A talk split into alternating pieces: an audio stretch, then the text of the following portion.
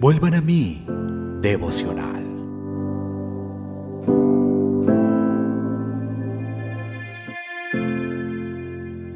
Mateo, capítulo 3, versículo 7.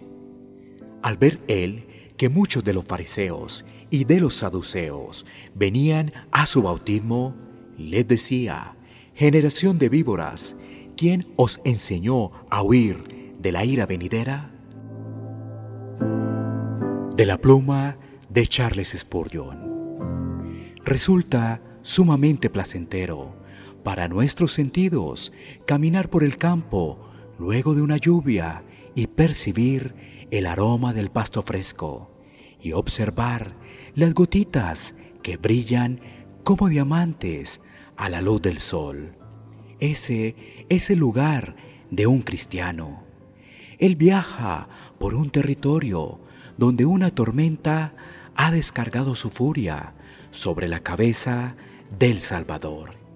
Y si todavía siguen cayendo algunas gotas de tristeza, es porque se destilan de las nubes de misericordia, mientras Jesús le asegura que la lluvia no tiene la intención de destruir.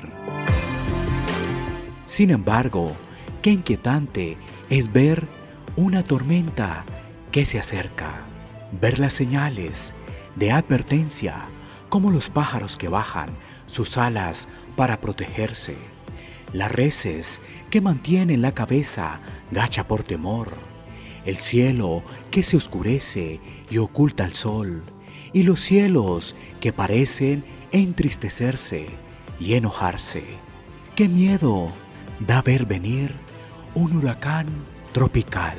Aguardar aterrados la terrible fuerza del viento, poderoso como para arrancar árboles de raíz, quitar rocas de los cimientos y destruir casas en segundos.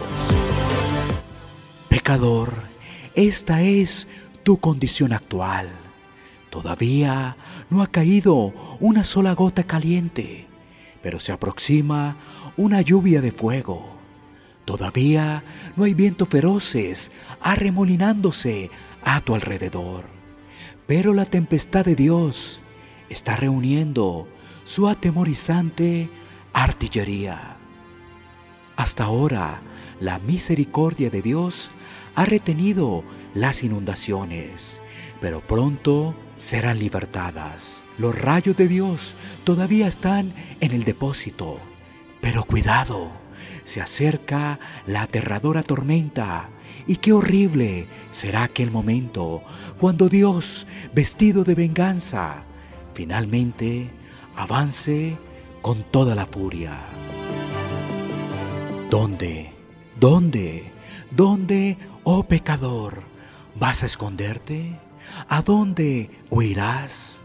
Oh, que la mano de la misericordia de Dios te lleve ahora mismo hasta los pies de Cristo.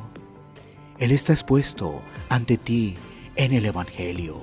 Su costado perforado es tu roca de refugio. Sabes que lo necesitas. Por tanto, ¿por qué no crees en Él y te refugias en sus brazos? Entonces la furia de la tormenta se habrá ido por toda, toda la eternidad.